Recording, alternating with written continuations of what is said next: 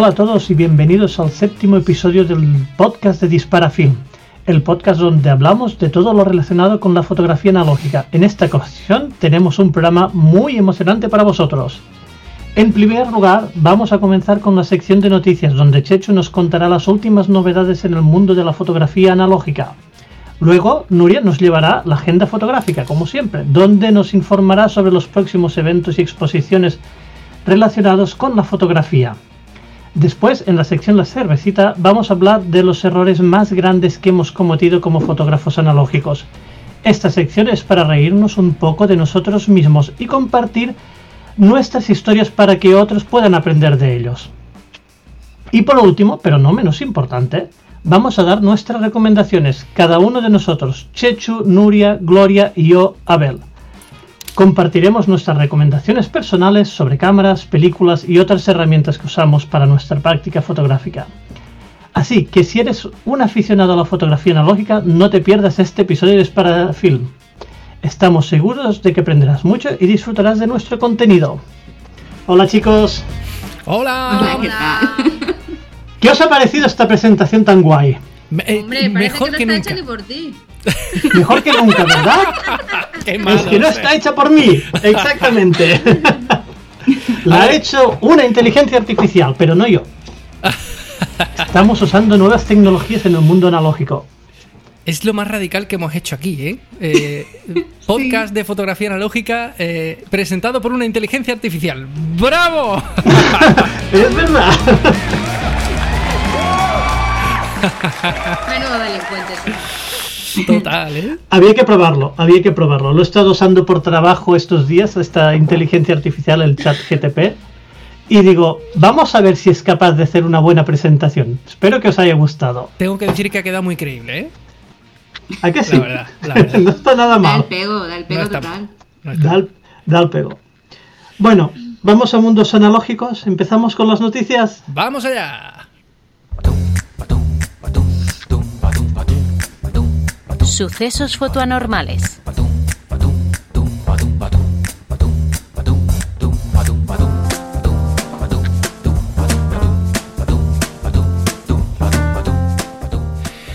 Pues eh, yo este mes os traigo bastantes noticias, porque han pasado cosillas así como muy interesantes. Noticias que, de- yo qué sé, yo como las elijo yo, a mí me gustan, creo que son interesantes. Eh, pero espero que les parezca interesante a nuestros queridos y queridas oyentes. Bueno, eh, y voy a empezar con el intercambio analógico de Dispara Film, que creo que, es una gran noticia eh, para todo el mundo, esto sí, en serio. Eh, nuestra tercera edición, eh, para el que no lo conozca, es un intercambio de fotos que hacemos una vez al año, que está muy chulo. Y bueno, la única condición es que haya algo de espíritu analógico, bien en la toma o en que haya sido copia, en fin. Es muy divertido y muy gratificante. Y bueno, la noticia es que incluso después de haber puesto una cuota de participación que hemos puesto este año por ciertos temas que había que solucionar, pues resulta que somos 86 participantes ahora mismo. Y me estaba llegando algún Toma email ya. ahora que puede que seamos 87, 88 ya. Y Toma ya. de verdad que infinitas gracias a todas y todos los que, los que estéis participando. Mm, es un subidón para nosotros porque nos supone un esfuerzo grande, la verdad. Os recuerdo a los que habéis participado que el día 12 o 13 de diciembre os empezarán a llegar emails con la dirección de la persona a la que tenéis que enviar vuestra foto y que tenéis hasta el 30 de diciembre para enviarla. Así que tranquilos, aunque os llegue el lunes el email, eh, tenéis hasta el 30 para enviar la foto. Yo tengo que positivar la mía, por ejemplo, todavía, que creo que lo voy a hacer en un directito en Twitch o algo así para, Ah, para aumentar el- la expectación de- del intercambio. ¿Vosotros qué tal? ¿Tenéis fotos ya impresas o positivadas? O algo? Tengo fotos, tengo fotos, pero ¿Más? creo que no voy a usar ningún- ninguna, ninguna de estas. Voy a intentar revelar alguna de las que he hecho desde que estoy viviendo aquí y, y ampliar una de esas. Si encuentro una que me guste realmente. ¿Y vosotras? Yo tengo una ampliada que si encaja con la persona que me toca será la que le enviaré y si no pues haré una copia, eh, un print de algunas fotos si veo que, que encaja con la persona que me toque. Así que yo siempre espero al último momento a ver quién me ha tocado para que esté acorde a los gustos de esa persona. ¿Y Gloria? Sí, yo también intento. me- o sea, me estoy esperando a ver quién me toca. Sin, sin saber cómo va a ser esa persona, pero bueno, sí que me gusta también encaminar un poco dentro de lo que pueda. Y lo que sí hice, eh, empecé a positivar y no sé por qué, me, bueno, me gusta mucho cuando las fotos son, a lo mejor es la mitad del papel, ocupa la mitad del papel a lo mejor, ¿no? Que deja así como mucho espacio. Empecé a positivar así sin más y me di cuenta y estaba usando un papel de fibra que me encanta, que ya me queda una hoja y no, y no sé qué fue, ¿no? Es como, guau, la foto va como si no hubiese más papel en el mundo, como si no pudiese comprar más, da igual. Eh, como- sí, el último papel. Total, no, que entonces es un papel muy guay. Y pensé que a lo mejor a mi amigo o mi amiga de esta mm, invisible eh, le puedo hacer una de las que tengo ya y, a- y doblarla y que sea una postal Ay, qué guay. navideña. Qué guay, ¿No? sí, sí, sí, sí, sí. Mm. Muy chulo. Lo que pasa que a lo mejor doblar ese papel igual se que se rescabra- o sea, igual se queda feito, no lo sé. Me gustaría tener, seguramente que hay alguna máquina Prueba. de esta ti- tipo guillotina que te hace como no sé cómo se Solo la doblez, El ¿no? hendido, ¿no? Sí, Como- para que sí. ¿Cómo se llama? Yo me lo he inventado. Hendido creo que se llama, no sé si... Hendido. Bueno, pues mira, puede ser. No sé. Eh, seguro que hay alguna maquinita de esa, que si tal, bueno, ya veré. Pero de esas sí que tengo unas cuantas ampliadas y si al final lo envío, enviaré una de las que ya tengo. Porque ya te digo, el último papel que me queda mm, es para mí. Mola mucho la idea. De hecho, yo animo a la gente que, que ha participado, que seguro que muchos nos escuchan, a que hagan alguna cosa rara, así. O sea, que no os molestéis sencillamente en enviar una foto y ya está. Si podéis, yo qué sé, meter una carta, meter una chocolatina, hacer lo que va a hacer Gloria, probad cosas, ¿sabes? Que es como más divertido. Eh, que el que reciba la, carta se lleve una sorpresa. Y, oye, qué curioso que. mm, a ver, no me quería extender mucho en esto, pero eh, me parece muy curioso que a la gente lo que más le cuesta es elegir la foto. Hombre, Es ¿cómo súper no? curioso, ¿eh? Yo, yo no, yo tengo súper claro la foto que quiero, esta que me encanta, tal, pero no pienso a quién se la voy a mandar y esas cosas. Me encanta que le deis como esa, esa- ese toque de emoción.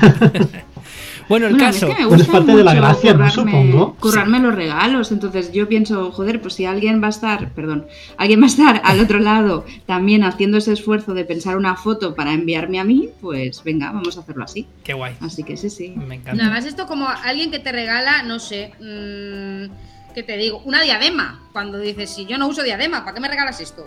Cuando la persona es que usa mucha diadema, ¿sabes? Es Es como, verdad, no, no, si el regalo para mí tiene que pensar en mí. No me regales algo que te gusta a ti. No lo digo por ti, ¿eh, Chechu? Que ahora aparece aquí. Pero, bueno.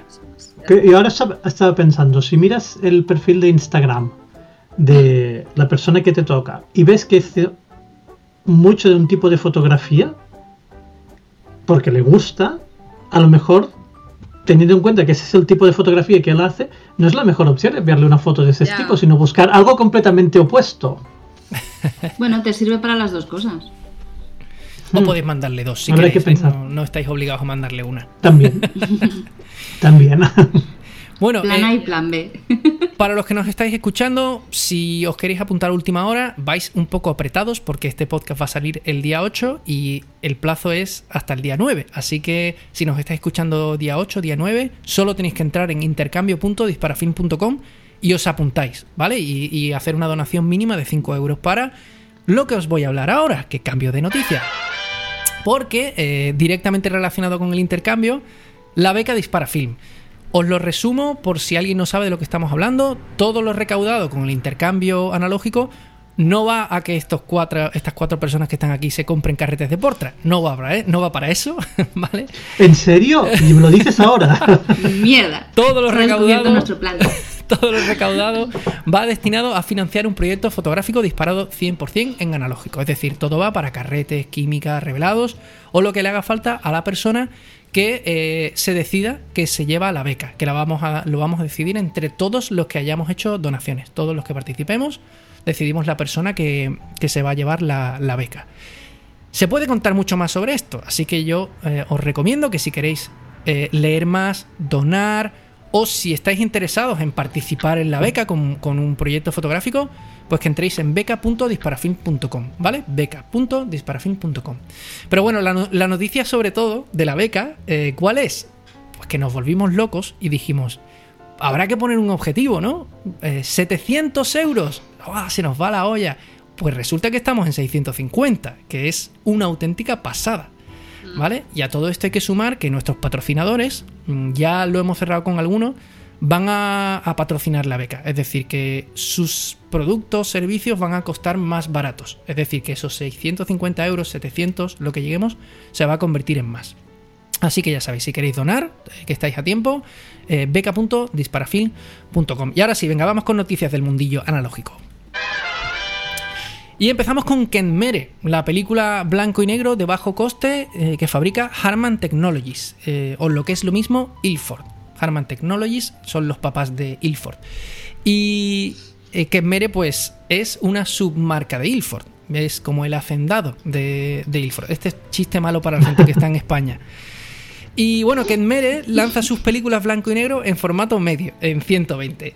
Sin duda, una gran noticia. Os recuerdo que la Ilford HP5, por ejemplo, en Foto R3, eh, una de las mejores tiendas que hay en el mundo, si no la mejor, eh, el HP5 está a 7,40 euros, mientras que la Kenmere 400 ha salido por solo 5,20. Eh, Son 2,20 euros de diferencia, es bastante. O sea, por cada tres pelis casi que te regalan una nueva, una, una con lo que te costaría el HP5, ¿no? Y, bueno, en Foto R3 está incluso más barata que la Fomapan 400, que siempre ha sido la más barata. Así que muy buena noticia esta, esta Kenmere. Además parece un movimiento como muy lógico por parte de Ilford, por las subidas de precio que está viendo últimamente y, y bueno, como hizo Kodak en su momento con la Kodak Gold en formato medio, que también quiso fabricar una alternativa económica con unas comillas grandes como la Torre Eiffel, pero una alternativa económica a su gama de películas de profesionales, ¿no? La Portra 160, 400 y 800. Que por cierto, si tenéis interés por saber qué tal la Kodak Gold eh, en formato medio, hay un vídeo en Disparafilm sobre el tema. La Kenmere va a salir eh, en las mismos ISOs, las mismas ISOs que en 35 mm, ISO 100 e ISO 400. Y si queréis más detalles, ya no os voy a contar más para no aburriros, os pasáis por el blog, que Nuria ha escrito un blog muy chulo contando más detalles y con fotos de, hechas con estas pelis. Y otra alternativa es que os esperéis unas semanitas porque voy a hacer una comparativa, un vídeo comparativa entre Kenmere 400 y la Ilford HP5, su mamá, la película mamá de la Kenmere. Así que nada, vámonos con otra. La siguiente es que se cumplen 30 años del nacimiento de Lomography, y, bueno, os pongo un poquito en contexto, que a mí estas cosas, así como históricas, me gustan mucho. Mucha gente no sabe que el Homography nació en un viaje de estudiantes en 1991. Unos estudiantes austriacos, resulta que se van de viaje a la Unión Soviética entonces, y allí descubrieron una cámara con la que empezaron a hacer fotos a lo loco, desde la cadera, como dicen ellos, ¿no? Eh, sin pensar y tal. Y esa cámara, pues era la Lomo LCA, eh, al año siguiente, en el 92, fundaron la marca Lomography. Bueno, fundaron en realidad el Instituto Internacional de Lomografía o una cosa así. Básicamente Lomography. Y, y claro, la demanda de esa cámara pues saltó por las nubes. Esa cámara que, por ejemplo, la, Lomo LCA es básicamente una copia de una cámara de cocina. Y, y bueno, en esos tiempos no había internet. Mm, si esa cámara se ponía de moda, pues todo el mundo iba a por ella. A por ella. Nadie entraba en Google y ponía eh, Lomo LCA Alternative. No, no podías poner eso. Todo el mundo a por la, por la Lomo LCA. Y interesante aquí también diferenciar Lomo de Lomography. No son lo mismo. Hay mucha gente que confunde esos dos términos. Lomo es una empresa rusa que fabrica cacharros ópticos, entre otras cosas. Y Lomography es una marca comercial austriaca la única relación que tienen es que el Lomography, el nombre, está inspirado en la, en la fábrica austriaca. Y bueno, que Lomo le sigue fabricando cámaras a Lomography. Esa es la única relación que tienen. Y la última curiosidad que os cuento, esta me encanta. Eh, sabéis que la Unión Soviética cayó en 1991. Así que en consecuencia Lomo, el fabricante, pues empezó a tener dificultades económicas para fabricar la Lomo LCA. Ya que no sabéis a quién tenemos que agradecer que eh, se hubiera unas negociaciones con los jefes de la fábrica para que no cerraran la fábrica Lomo, ¿no? Pues al mismísimo Vladimir Putin. No sé si os suena ese, ese nombre. Madre mía, qué giro. Qué giro, ¿eh? Total, ¿eh? Twist total. Pues sí, eh, así que nada, ya después de eh, decir agradecer y Vladimir Putin, pues ya nos podéis decir comunistas o algo así, que está muy de moda últimamente. O, fascistas, o lo que sea. Eh, podéis nombrarnos, podéis decirnos como queráis. Y bueno, volviendo a la noticia. Ahora sí, para celebrar el 30 aniversario de Lomography, lanzan una edición exclusiva de la Lomo LCA, la LC Wide y la LCA 120, que son tres versiones que existen actualmente de esa cámara. La original se cambió un poquito el diseño. Una de las cosas fue por el tema de, que fuera rentable fabricarla. Y bueno, se han creado nuevas, nuevos tipos de LCA. Y son preciosas, preciosas, preciosas. Y los precios rondan entre 350 y 500 euros, que no está nada mal. Son buenas cámaras, son nuevas, pagáis impuestos, tenéis garantía, así que están genial de precio. Y como no os voy a aburrir con datos técnicos de estas tres cámaras, os invito a pasar por el blog otra vez y leer el artículo que ha escrito Nuria, eh, en el que hay fotos de las cámaras, fotos hechas con las cámaras, muy guay. Así que pasaros por el blog. Venga, vamos con otra. Ahora una noticia que me resulta muy raro contar, porque técnicamente no podemos hablar de ella hasta el 8 de diciembre. Eh, pero bueno, eh, el 8 de diciembre lanzamos este podcast, así que yo la voy a contar. Y nos han dado permiso, nos han dado permiso. Nos han dado permiso, además, las cosas como son. Double Film eh, lanza una nueva película a color, la Double Film Treat, Treat de ISO 400. Es película de cine, pero con la capa Remjet eliminada, es decir, Película de cine a color que puedes revelar en tu casa o en cualquier laboratorio que revele con proceso estándar, que ya sabéis que se llama C41. Y para los que sabéis un poquito más de esto que estamos hablando, pues sí, básicamente es CineSteel 400D. Eh, ¿Qué han hecho ellos para diferenciarse? Pues que los carretes van a venir bobinados para 24 fotos en vez de para 36. ¿Qué consiguen con eso? Que sea un poquito más barata. En vez de costar los 20 euros que cuesta la, la CineSteel 400D, pues se va a vender alrededor de 16,50 es el precio oficial. Probablemente se encuentre incluso un poquito más barata. Así que muy bien, si solo queréis probarla no tenéis que disparar 36 fotos, solo 24. Y también deciros eh, que no trae código de X, que es ese código que le dice a vuestra cámara automática el ISO al que tiene eh, que disparar. Pero no pasa nada, porque la mayoría de las cámaras automáticas van a disparar a ISO 100. Y en Double Film han probado la peli a ISO 100 y dicen que da muy, muy, muy buen resultado. Cosa que no me sorprende, porque esta película es una película muy moderna y con tecnología muy actual. Así que podéis dispararla con cualquier cámara. Y sorpresa, si queréis más detalles todavía, nuestra amiga Nuria tiene un, post maravilloso en el blog que podéis ver para, para ver fotos. Bueno, Creo que va a estar, ¿no, Nuria?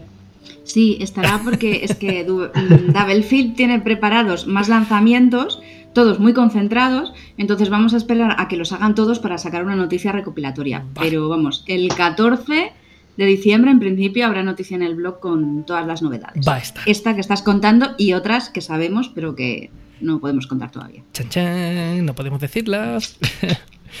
Venga, vamos con otra. Vamos ahora con una nueva mesa de luz para digitalizar negativos, que en principio parece como una cosa muy aburrida, pero es que merece la pena mencionarla. Es de CineSteel. Eso suena caro, pero sorpresa, no lo es. Eh, se va a vender por solo 41,50. Y digo solo porque es una mesa de luz con muy buena pinta.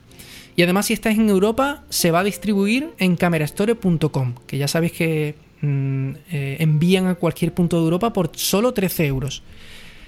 Si estáis en Reino Unido, lo siento, eh, os va a tocar pagar un poquito más, pero bueno, son creo que 29 a Reino Unido o algo así.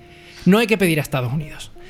Y la mesa tiene un CRI de 95, muy alto. Que os recuerdo que CRI es el numerito que marca la calidad de la luz. Eh, lo ideal es que esté entre 95 y 100. Así que muy bien en cuanto a calidad de luz. Y una de las cosas que más me gusta es que tiene mucha potencia. Eh, tiene un EV mayor de 15, que es el, valor que determina cuánta, cuánta potencia de luz tiene, ¿no? Eso significa que para que os hagáis una idea, más o menos es como hacerle una foto eh, a un negativo a plena luz del sol. Es mucha luz. Y eso ayuda a hacer fotos eh, con la cámara digital a velocidades de obturación más rapiditas. Así que súper bien. Y una novedad que me gusta mucho es que se puede hacer funcionar la, la mesa de luz con tres temperaturas de color distintas. ¿Para qué sirve esto? Para usar la temperatura fría con negativos. Y así, desde que hacéis la foto, ayudar ya a eliminar esa máscara naranja que traen los negativos a color. Así que genial, eso técnicamente es muy bueno. Los escáneres profesionales, para que os hagáis una idea, Fuji Frontier que tendrían en Carmencita Film Lab, hace eso cuando fotografiáis negativos a color. Y una temperatura neutra para negativos blanco y negro y una cálida para diapositivas. Y una de las cosas que más me gusta es que es 100% compatible con el sistema Valoy, que ya lo hemos hablado muchas veces, ese sistema de máscaras para ir pasando eh, foto a foto a toda velocidad, con negativos muy planitos y para enmascarar luces parásitas. De verdad, me encanta que las marcas se pongan de acuerdo entre ellas. ¿Por qué no lo hacen más a menudo? Son dos emails, por favor. Oye, ¿cuánto mide eso? 14 por 12. Venga, pues ya está, ¿no? Así que genial por Cinestil y por Valoy que se hayan hablado. Y yo me la voy a comprar, os lo digo. Me la voy a comprar y la, y la, voy, a, la voy a probar. Es que está muy, bien lo que está muy bien lo que cuentas. ¿eh? las voy coleccionando porque tengo un vídeo ahora mismo en el horno sobre una mesa de luz muy baratita, que la tengo por aquí, y, que solo cuesta creo que 30 euros, pero viene con la, con la mascarita. Creo que fue mi recomendación del último podcast o algo así. Sí, sí, Pues tengo esta, tengo la Kaiser, que era la top hasta ahora, pero creo que se va a quedar antigua porque tiene menos potencia y cuesta 80 euros. Y ahora me voy a pillar esta. Pero bueno, yo es que intento ofrecer información a través de este maravilloso canal que es Disparafilm. Así que... Es que yo también, también tengo la Kaiser y, es bastante, y era bastante más cara. Sí, sí, sí, sí. Ahora mismo está por unos 80 euros. Y esto es muy friki, pero lo digo muy rápido. Yo hago fotos a ISO 400, eh, f5.6 y me sale una velocidad de obturación de solo 1.4. Es decir, que a la mínima que toque la cámara se me mueve la foto. Y eso es una faena. Me gustaría hacer fotos a f8, ISO 100 y a 1.100. Así que esto va a ayudar a que pueda hacer eso. Y aprovecho el final de la canción para deciros que hasta aquí las noticias, pero que tenemos sponsors como siempre, porque toda esta peli nueva y, todo, eh, todo esto hay que comprarlo y revelarlo. Así que no hay ningún sitio mejor en España, que digo en España, en el universo, para comprar y revelar vuestras películas que en Foto R3 y Carmencita Film Lab, patrocinadores de este podcast. Os recuerdo foto-r3.com y carmecitafilmlab.com. Pero cuidado, que si estáis viendo esto en YouTube habréis visto un logo ahí más, porque es que tenemos un nuevo patrocinador.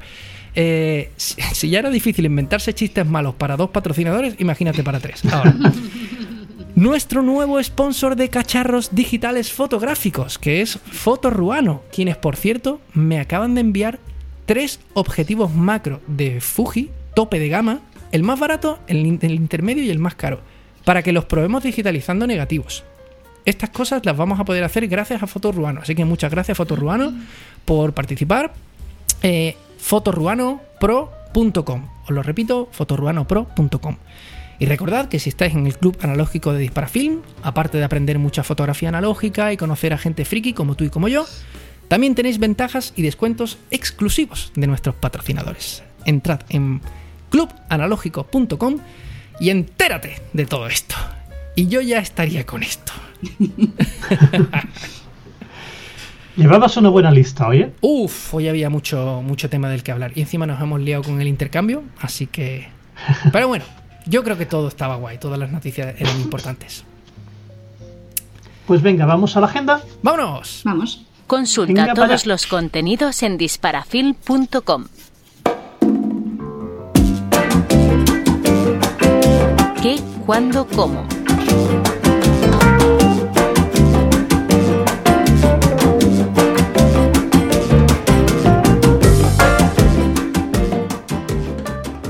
Pues yo tiro millas, ¿no? A mí no me presentáis, tiro para adelante. Pues perfecto. Como si, como si estuvieras en casa. Como si supiera hacerlo. Pues ahí voy. Con la agenda de Disparafilm, justo hoy, el día que estamos grabando, hemos publicado artículo en la web explicando cuatro mm, citas interesantes para este mes de diciembre, pero también os las contamos en el podcast. Y va a ser una. Es una selección muy ecléctica, ¿eh? un poco para todos los gustos.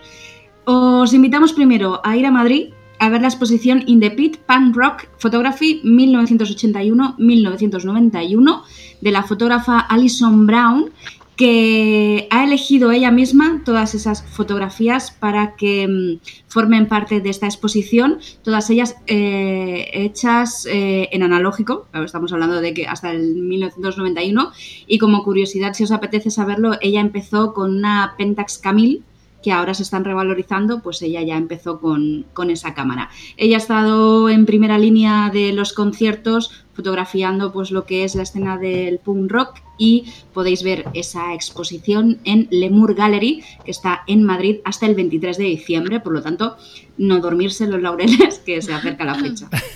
Vamos a otra y no cambiamos de ciudad, nos quedamos en Madrid porque sabéis la Leica Gallery ese sitio donde venden M6 que no nos podemos permitir y otras cosas, pues también tiene un espacio expositivo en Madrid. Y ahora mismo está una exposición que se llama Zurumbático del artista Luis Covelo, que lo que hace es eh, fijarse en la obra literaria de Gabriel García Márquez para hacer sus fotografías concretamente en 100 años de soledad. Así que es una oportunidad para conocer la fotografía de otra forma y además con la particularidad de que es la primera vez que se exhibe este proyecto en España de forma completa. Hasta ahora solo había habido exposiciones mucho más pequeñitas. Y esta la podéis ver, tenéis más tiempo, hasta el 21 de enero en, como digo, en la Leica Gallery de Madrid. Si os apetece, nos cogemos un ave y nos vamos a Málaga, porque allí nos está esperando la Bienal de Fotografía Africana, que se llama Osanje, y espero pronunciarlo bien, y es la primera vez que se hace. Tuvieron un fin de muy fuerte de actividades a principios de noviembre, pero las exposiciones todavía se pueden visitar hasta el 29 de enero. Eh, tenéis dos por ahora. Una que es un conjunto de 36 artistas, es decir, una exposición colectiva para conocer qué es lo que se mueve a nivel fotográfico en África, de un montón de países y también de gente que vive fuera, gente, gente que vive en el exilio por los diferentes temas que todos conocemos de la política africana y de las situaciones tan particulares que hay en cada país y esa la tenéis en el Centro Cultural La Malagueta. Y por otro lado, en La Térmica, que también es un sitio súper interesante a nivel fotográfico, donde se realizan también mercadillos de fotografía algunos viernes por la tarde-noche, pues allí lo que hacen es que mm, eh, tienen una exposición, en este caso sobre Lagos Foto, que es un festival de foto que lleva haciéndose en África del, 2010 y que está apoyando pues, a jóvenes talentos de la fotografía africana. Todas las dos exposiciones las podéis ver hasta el 29 de enero. Y la última sí que tengo en la recámara es una que le queda mucho recorrido porque se puede visitar hasta finales de mayo, pero es que se acaba de estrenar. Y es, a mí me parece muy interesante y sobre todo el ir recuperando la, ya no solo la historia de la fotografía, sino la historia de las mujeres fotógrafas. Y ahora en Barcelona se ha inaugurado la exposición sobre May Raola, que falleció en el año 1959 y que fue una pionera de todo lo que os podéis imaginar de fotografía en España.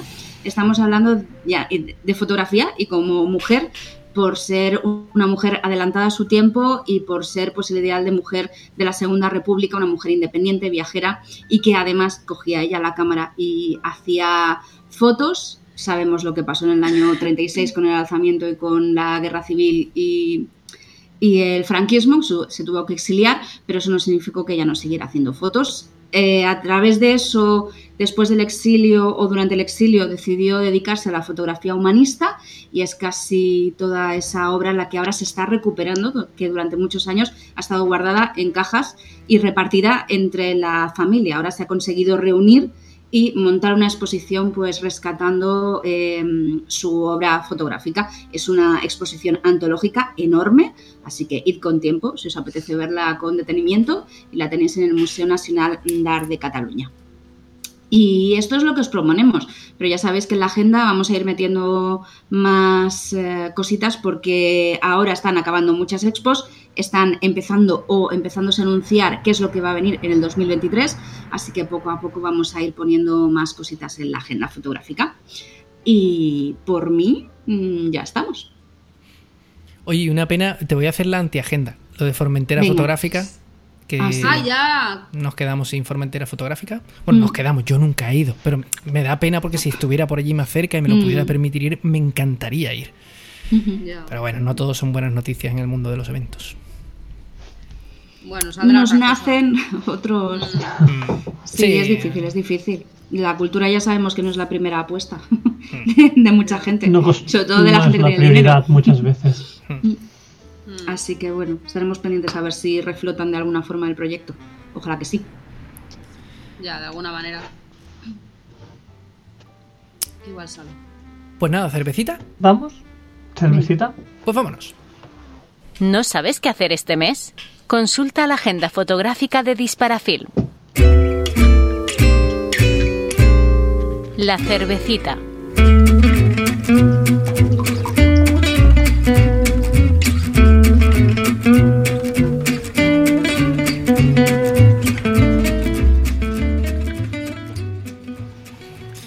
Bueno, hoy presento yo, bueno, presento, no, no, empiezo yo el tema de la cervecita. Eh, voy a hablar de, de las entrevistas que hacemos mensualmente también sobre fotógrafas por el mundo, en este caso es una mujer. Se llama Celica Beliz, es eh, argentina y ella es, profesor, es fotógrafa y es profesora de técnicas fotográficas del siglo XIX y algunas del XX, o sea, técnicas antiguas. O técnicas históricas, que escuché el otro día ese, esa definición y me gustó. Técnica historia que le da ahí como ese poder que parece que ha perdido, ¿no? Eh, y bueno, de lo que más hablamos casi que fue de, sobre el tema de los residuos, porque claro, son técnicas que usan químicos muy, muy- muy químicos y que yo creo que hay mucho desconocimiento, creo no, hay mucho desconocimiento sobre cómo gestionar estos residuos, ¿no? Entonces, creo que en España pasa lo mismo, pero bueno, allí en este caso que de donde hablábamos, de Argentina y México también se va moviendo, em, claro, queda mucho en la, en la responsabilidad de cada persona ver qué hace con esos residuos, porque no hay un punto verde donde llevarlo, ni verde ni, ni rojo, eh, donde llevar esos químicos. Entonces, bueno, me dice que a veces hay gente que lo que hace es tirar sobre esos químicos sobre camas de arena o de piedras y para que se evaporen. Es un poco la, una solución así un poco arcaica, pero bueno, es que claro, antes que tirarlo por el desagüe. Eh, sí que es verdad que hay una empresa química que donde ella compra, que es una empresa que se llama Art Chemi, Art Chemi, em, que vende todo de productos de técnicas antiguas. Entonces, si alguien está interesado, me parece una empresa muy, o sea, muy interesante, ¿no? Que haya, que esté centralizado. Entonces, por ejemplo, eh, si alguien hace goma bicromatada, que se ve que genera un residuo muy, muy tóxico, que no se puede desechar por, el, por la cañería, eh, por ejemplo, incluyen un reductor, de manera que cuando tú acabas de hacer todo tu proceso, eh, pones ese reductor en, los químicos que has usado, en el agua de lavado, y entonces ya sí que lo puedes eh, tirar por el desagüe.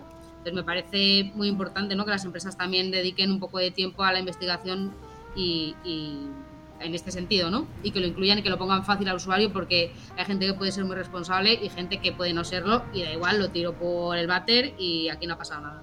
Y es un poco, bueno, es horrible. Yo creo que es eh, horrible para el medio ambiente. Eh, entonces, por un lado, eso, hablamos de eso y luego, por otro lado, eh, sobre. Ella hace cursos y talleres eh, presenciales y online, que ha participado con el Experimental. Ahora está con el Ágora también, que de hecho abrió un curso y yo me, yo me enteré tarde, o sea, y le hice la entrevista. O sea, es un poco de vergüenza, pero bueno. Eh, porque si lo sé, me llevo a apuntar porque me parecía muy guay. Hacía talleres online, valía 100 euros, pero me parecía que, o sea, que por ese precio aprendes un montón. ¿no? Técnicas, para quien no lo sepa mucho, pues se refiere a coloidón húmedo, eh, Dyke, papel salado, papel a la albúmina, o sea, hay un montón de técnicas que me parecen súper interesantes. Y mm, bueno, quien quiera pipear, habrá próximamente la entrevista colgada en el blog, como siempre, y ahí hay los enlaces y todo para, para mirar su- sus redes sociales y eso, quien esté interesado interesada, pues quiere echarle un ojo a los cursos. Yo ya digo que para el siguiente tandada igual sí que me apunto. Y nada, lo que decía, que hablábamos de, que allí hay mucha, tienen muy buena salida a sus talleres. Eh, y, por gente de todo tipo, ¿no? De muy, grupos muy, heterogéneos. Y yo es que creo que allí, en Latinoamérica, digamos, eh, hay mu- mucha más cultura o mucho más interés o así de, en este tipo de, técnicas, aparte de la fotografía, al uso. Y no sé qué pensáis vosotros. Yo Bueno, yo creo que sí, que hay más, que allí se estila más. No sé si vosotros sabéis algo. Yo no se conocía nada de técnicas antiguas hasta que os conocí a vosotros, la verdad. o sea que, ni idea. Pero habla que allí se estile más que aquí. Sí, no sé, la gente que conoce así allí es como algo muy natural, no sé. No es como, ay, pues sabes que he aprendido a hacer esto que nadie sabe qué es. Bueno, no sé. Me da esa sensación. En Disparafilm tenemos un friki, que es el otro miembro de la agenda fotográfica, Juan, que le mola mucho eso. Y a mí la verdad es que es un tema que me encanta verlo. O sea, sería como, como si soy un apasionado del fútbol, pero me gusta ver de reojo el baloncesto. Pues un poco eso. es un tema que me apasiona verlo, pero que me parece tan complejo, porque creo que hay que tener muchos conocimientos a nivel químico y tal. Eh, que supongo que será pues ponerse y ya está. Pero ostras, sería como robarme otro trozo de cerebro. Pero me encanta verlo, ¿eh? Sigo mucho a eh, Juan Manuel o Juan Pedro, Juan Manuel Revuelta, creo que se llama, que tiene una cuenta de Instagram que hace cianotipia y hace eh, ambrotipos y hace cosas así que está súper guay. Joaquín Paredes también, no sé, hay, mucha gente que, hace procesos antiguos en España y que está muy guay, que merece la pena que sigáis por, por Instagram.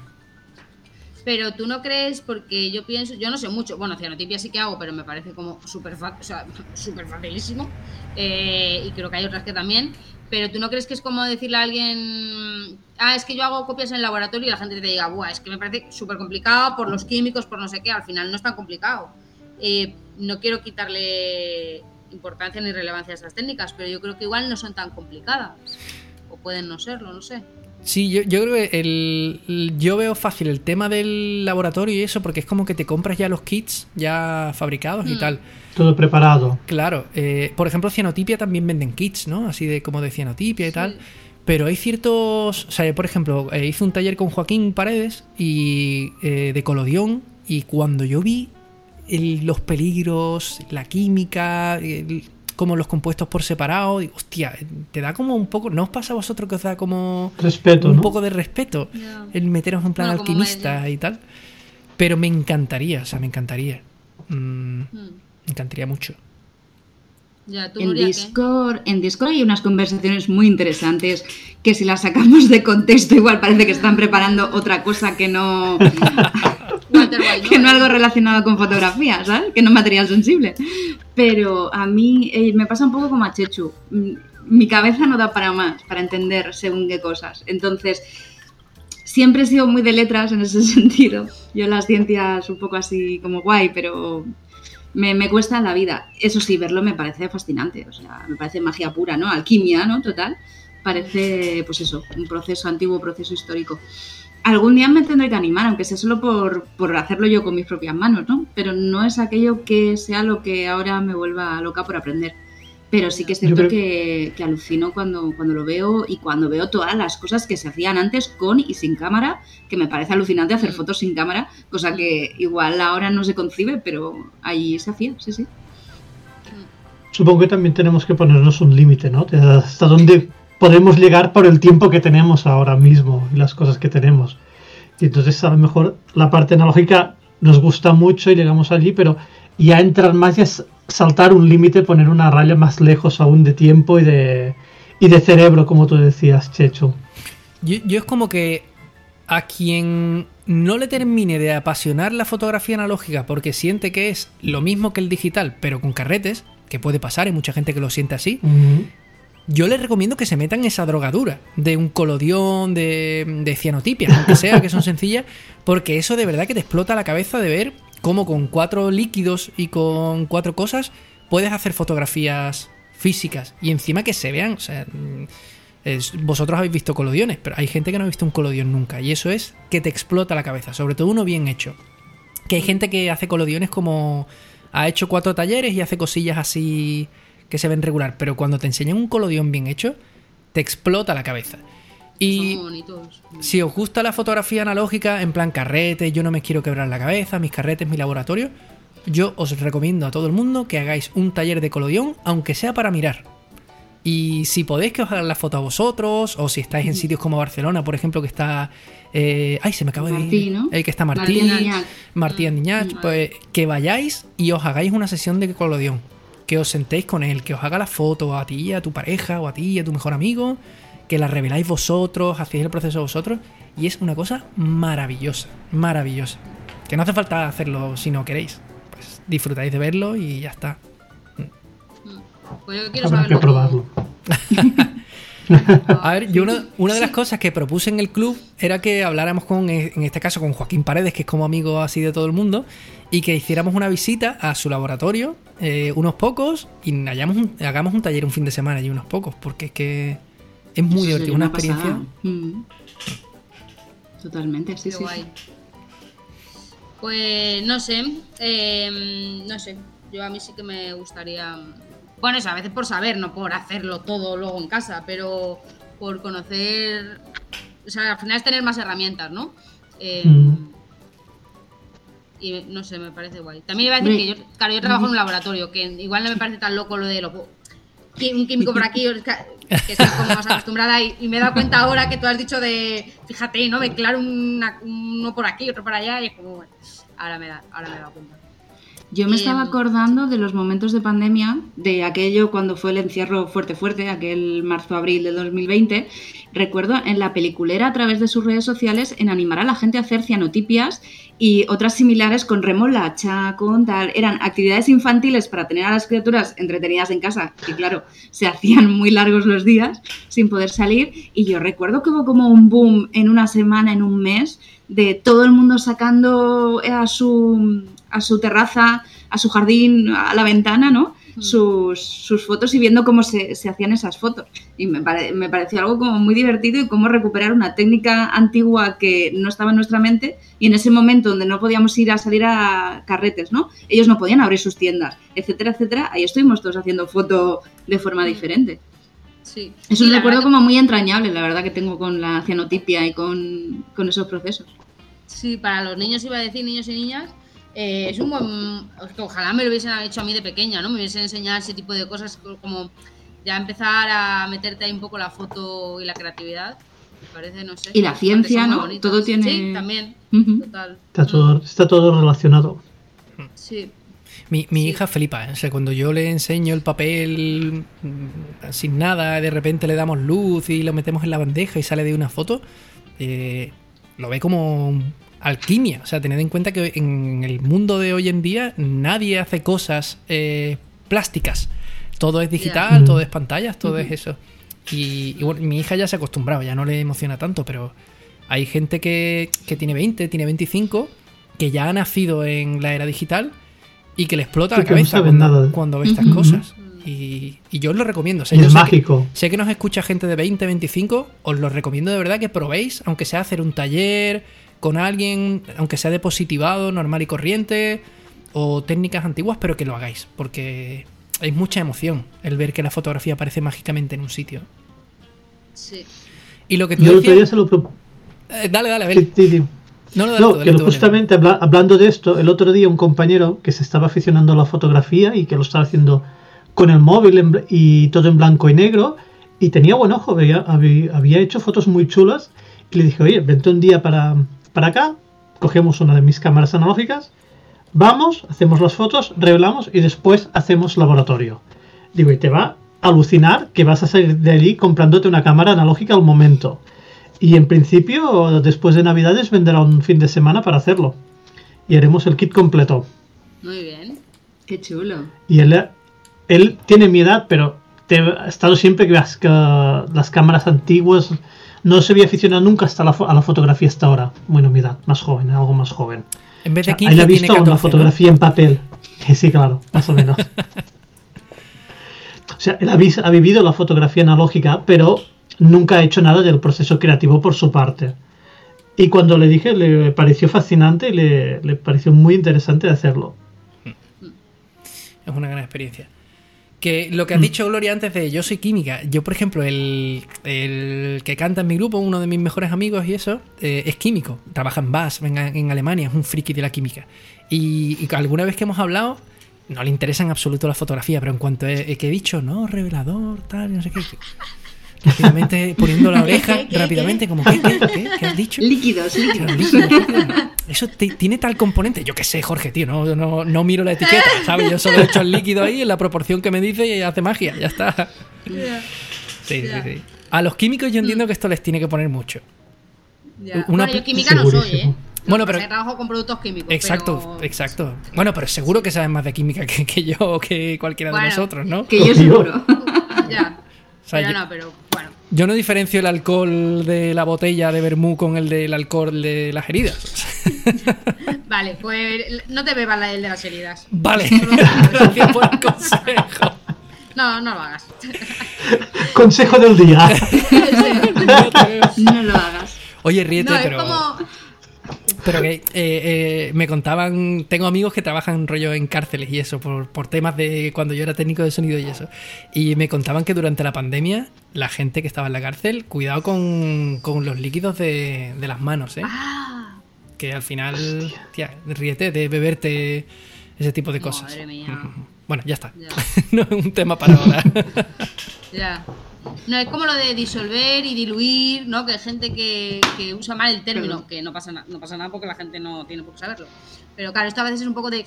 Ay, no, no, eso no, eso no se dice así.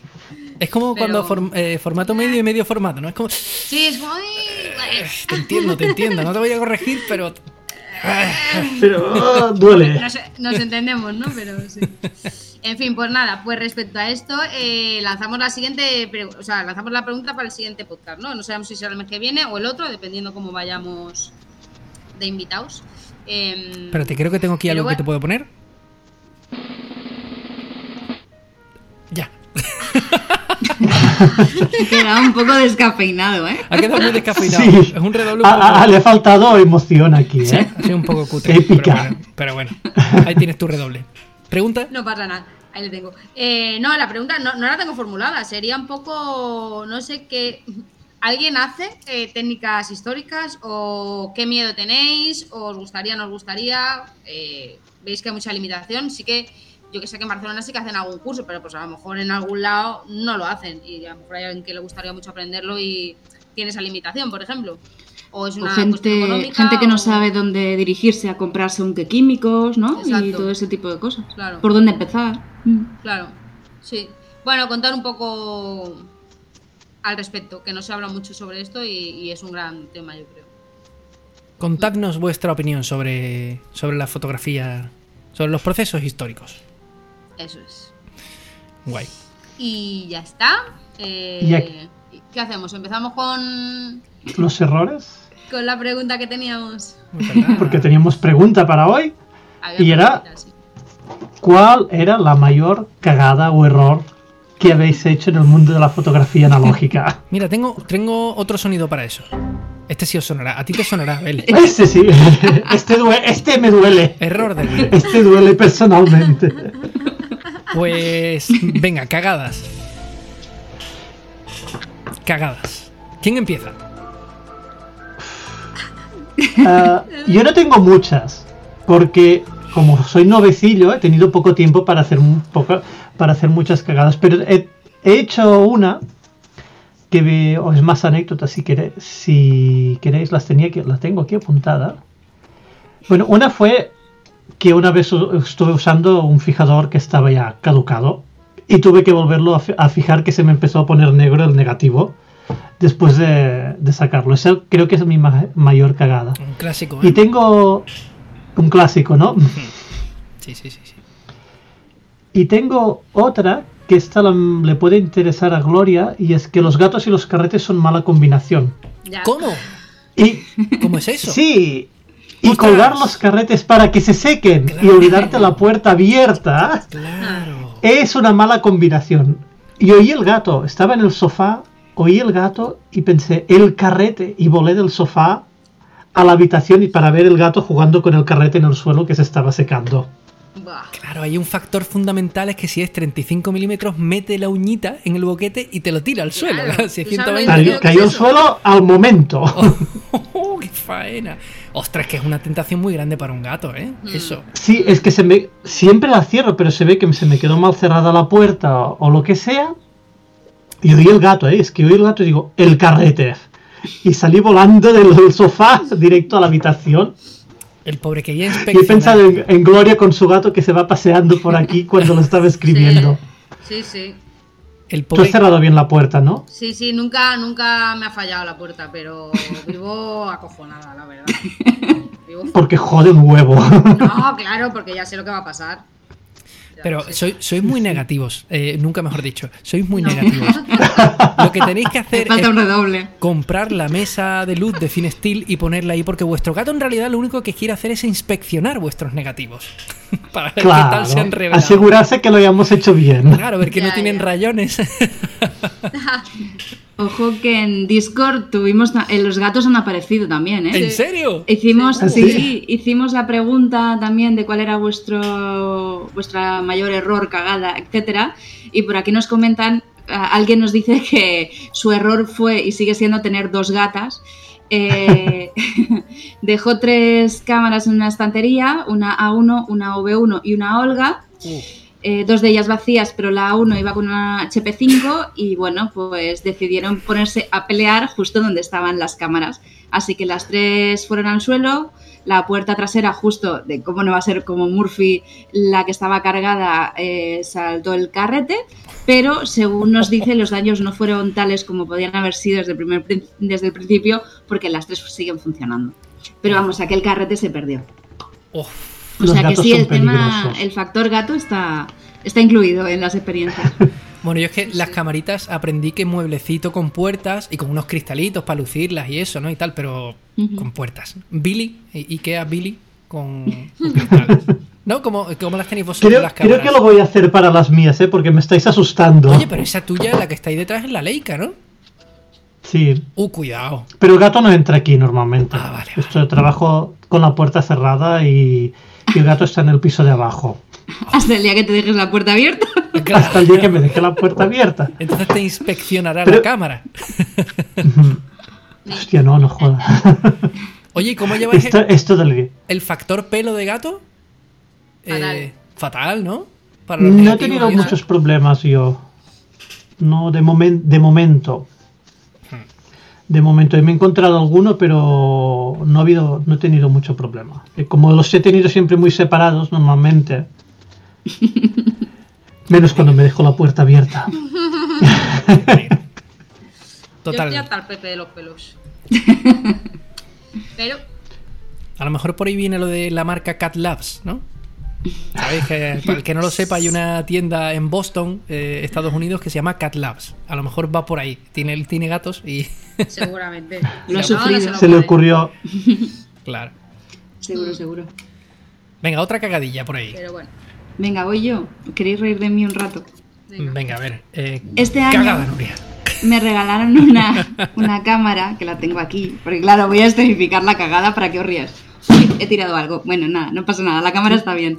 Eh, me regalaron esta preciosidad, ¡Ostras! la mamilla Mamilla Press. ¿vale? Que yo le tenía muchas ganas por esto del periodismo que me da a mí, ¿vale? ¿Y qué pasa? Un momento, Pues, Nuria. no para, sé si os pasa para a vosotros. Mm. Los que nos están escuchando en modo podcast, eh, Nuria acaba de sacar como una especie de nevera con objetivo. Sí. Eso es una mamilla press.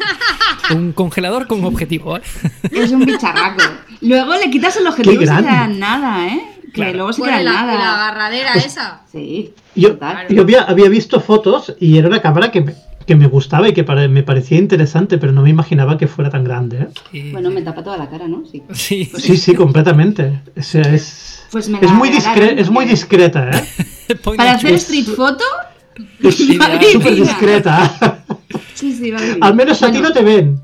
No, eso sí, para, Bueno, ¿qué te pasó? pasa desapercibida. Bueno, pues no sé si os pasa a vosotros. Yo me leí el manual, ¿eh? Tengo que decirlo. Porque, claro, para mí hasta ese momento era mi cámara más complicada de usar de lo que tengo. Yo no tengo cámaras modulares, no tengo ninguna Hassel ni nada por el estilo. Entonces esto era como, ¡guau! El cabarón. Que de hecho, no sé si decirlo, porque claro, luego esto me perseguirá. Eh, la llamamos la motomami, porque claro, justo salió cuando Rosalía y claro, al ser mamilla, pues se ha quedado con la motomami. Total. Y como eso, tiene mango, eso ¿no? nada, eso es, eso La es una ruina va a a la pobre cámara, sí. Total. Que nada, genial, divina, preciosa, vamos a ir a hacer fotos. Cargo el back, todo muy bien, no sé qué, yo me voy a hacer fotos, mido la luz, muy pro, ¿vale? Me fui a un pantano, en plan que no haya nadie, Así yo voy tranquila. Además, como soy así de chula, sin trípode, voy a tope, yo cargando esto, dejándome la muñeca. ¿Vale? Cuando llevo formato es 6x9, por lo tanto, Ujú. 8 fotos, ¿no? Si no me equivoco. Sí. Pues igual cuando voy con la foto 6, ¿de qué me doy cuenta? Pues de que Nuria es tan lista y estaba tan nerviosa y tan feliz de usar su cámara que se le olvidó quitar. ¡Hola! ¡Ah! Todo transparente. Exacto, Oh. solo hay dos fotos. ¿Qué En te acordaste? ¿no? De, o sea, las dos Me últimas te acordé de acordaste. todo. Busqué un vídeo para ver si el 120 se puede rebobinar, ya sé que no. Por eso, mm, suerte que vi el vídeo. Ahí, ahí tuve un momento de lucidez después del estrés.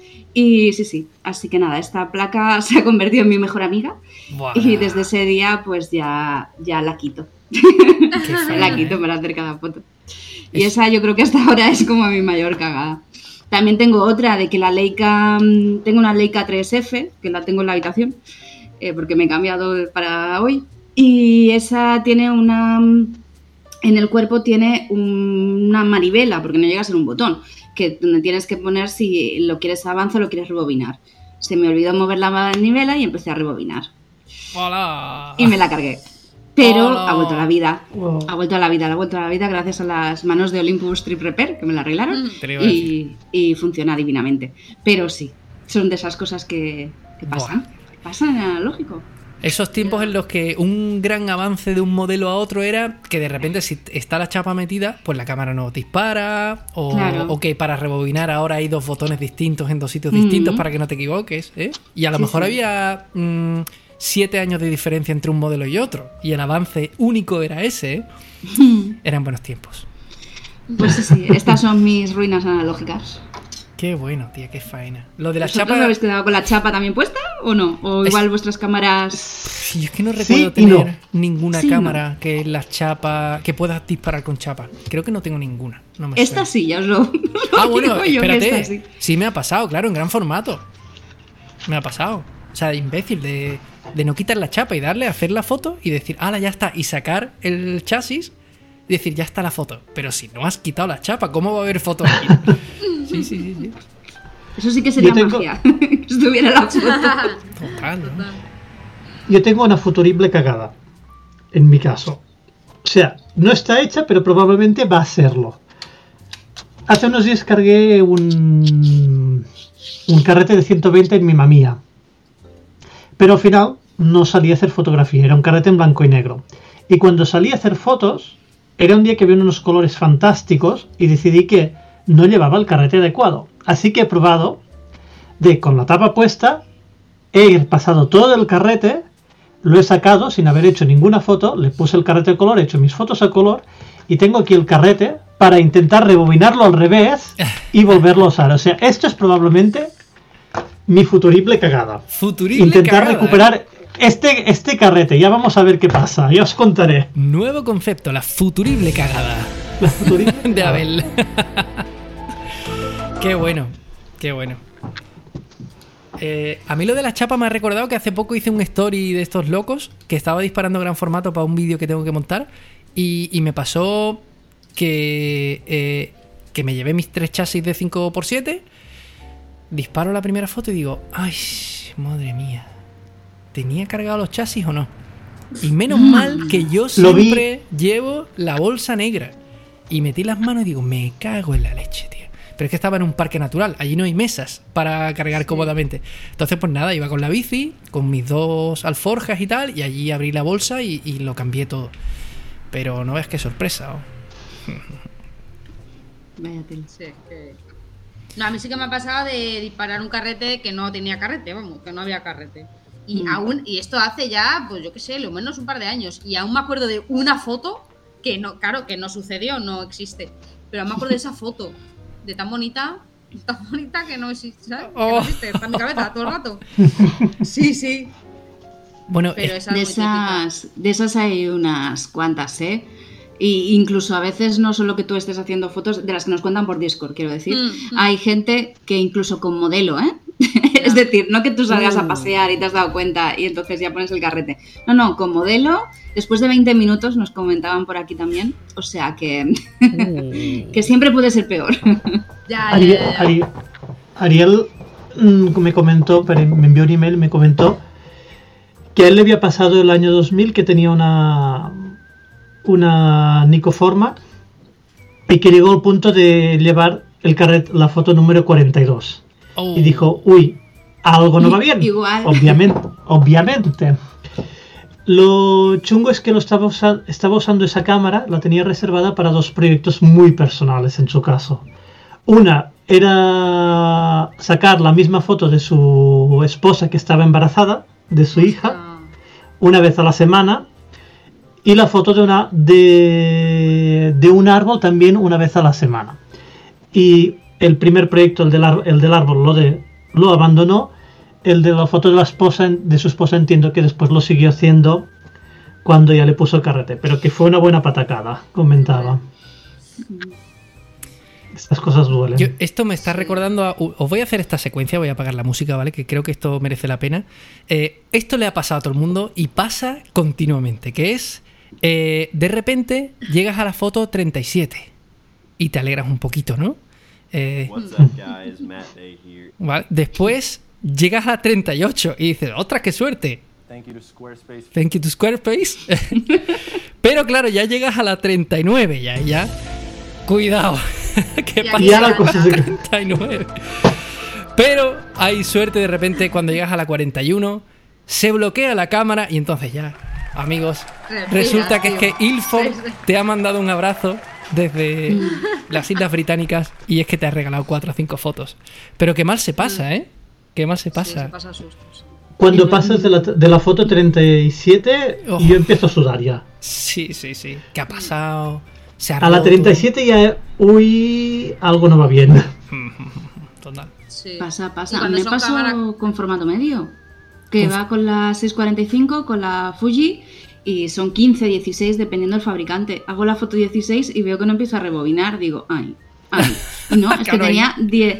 Ahí- Ahí ya sí que me asusto, porque claro, el papel mide lo que mide. Ahí, Sí. no, pues eh, sacó el acro, sacó 17, 18 fotos. Me quedé alucinando. Ostras, qué raro eso, ¿eh? Además, Rarísimo, rarísimo. Eso es un error, seguro.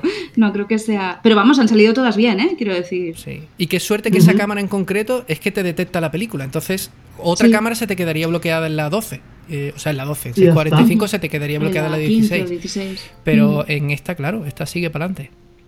Muy loco, muy loco. Y te he cortado, Gloria, ibas a decir algo. Ah, no, no. Bueno, que, que hay cámaras que tú tienes que poner el contador a cero como manual, que obvio nunca lo, nunca lo pones porque siempre te olvida esa, eh, esa mierda. Claro. Y si son alguna pena, pues tengo una pen, por ejemplo, que, que es así, ¿no? Claro, son 72 fotos, 72 fotos que se hacen largas. Se hacen largas como sin pan. Claro, y, y ya es como, hostias, ¿qué voy a poner? Venga, pongo que he hecho 20, pero, pero claro, tú no te fías. ¿Sabes? Claro. Aquello empieza, aqu- aquello gira y, y es eso de, pues no, no lo habré puesto bien. Y, pero no, al final siempre, eh, o sea, son más veces las que aciertas que las que no, claro. Sí, sí, sí. si sí. no, me dedicaría a otra cosa.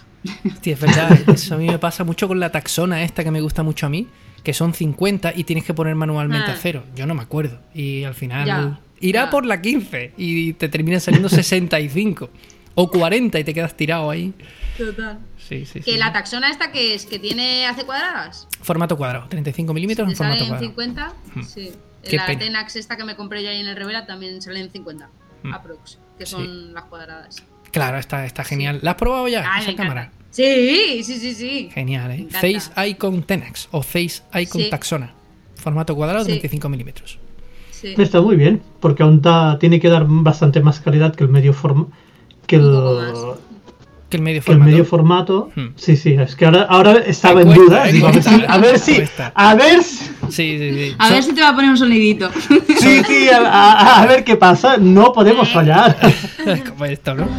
No, no, no. Eh, Sí. sobre, sobre todo está muy guay para blanco y negro, porque lo único que haces es que, bueno, amplías el grano un poco más y tienes menos nitidez, pero, pero da igual. O sea, da igual. Llega un momento en que da Mm. igual. Hmm. Mm. No, que sean cuadradas está guay, la verdad que sí. Oye, yo no os he contado mi mayor cagada. Eh, he contado alguna que se me ha ido ocurriendo, pero yo te- eh, con todo esto, claro, me habéis hecho pensar y se me ha venido a la cabeza una, porque el otro día fui al rastro de aquí de mi, de mi ciudad y me, y me acordé con todo esto de, de este podcast. Y me acuerdo que cuando yo empecé a revelar, estamos hablando de que yo mm, no sé si no había revelado nada o había revelado algunos carretes, pero estaba empezando, o sea, no tenía ni idea de nada. Y claro, pasé por el rastro, todo esto hace muchos años, las los carretes de color plus a dos euros y medio, eh, Fomapan a dos euros, cosas de Los buenos tiempos. Claro, cuando te podías permitir cagarla y te daba todo igual. Ibas a un mercadillo, nadie sabía lo que significaba Olympus, ya no MJU2, sino Olympus. Y, y claro, llegar allí al mercadillo, venga, esta cámara automática. Eh, yo recuerdo que entonces tenía solo la FX3. Y llevármela, mm, disparar dos carretitos, venga, voy a revelarlos, los dos juntos. Y revelarlos, mirar y de repente, ostras, transparente, me cago en la leche, tío, esto es la cámara. La cámara que he comprado está rota y tirar la cámara a la basura directamente. Te había costado un euro la cámara. Y pues nada, llega el fin de semana, paso por el mercadillo, digo, esto no me va a pasar dos veces seguidas. Me compro otra. Disparo dos carretitos, los revelo, transparente. Ostras, qué mala suerte tengo. Voy a tirar la cámara. Claro, yo. Es que te daba igual, ¿sabes? Te daba igual. Y de repente digo, bueno, voy a coger la Yashica, la FX3, me voy, me disparo un par de carretes, claro, para rellenar el tanque, para revelar dos a la vez. Esto me va a salir, revelo, todo chulo y tal, transparente. Digo, hostia, ¿qué, qué está pasando aquí? ¿Se me ha roto esta cámara también o qué? No puede ser que se me haya roto. Digo, ostras, a ver si la química va a tener un problema. Total, que abro la química, la química con muy buena pinta, todo con colores como muy transparentes y tal. Y me da por pensar, llamo a un amigo, digo, ¿a qué huele el fijador?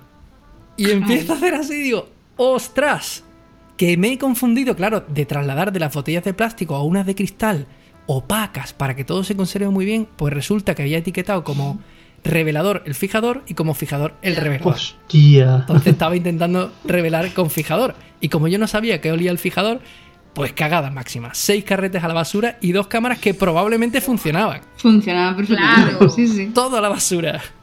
Hoy en día me hubiera tirado por un balcón. En aquel momento. En aquel momento era muy poquito dinero y en fin. Sí, sí, sí. Ya. Cagada gorda esa. Una buena, ¿eh? Sí, sí. Bueno, hablando, yo igual soy yo que tengo un problema con quitar cosas de las cámaras, porque recuerdo tres o cuatro fotos, no diré más, de la Leica esta que me cargué el arrastre, eh, de hacerlas con la tapa puesta. porque claro, como el visor es independiente al obturador, pues sí, sí. Tengo tres con bonitas fotos. Con la Leica también, de las, las primeras veces, alguna foto saqué con la tapa puesta. Después salí a tocar y, ¿y esta foto? ¿Por qué no hay foto ¿Qué aquí? estaba haciendo yo aquí, no? Sí, sí. Qué Sí, entonces dices, "Mm, la tapa.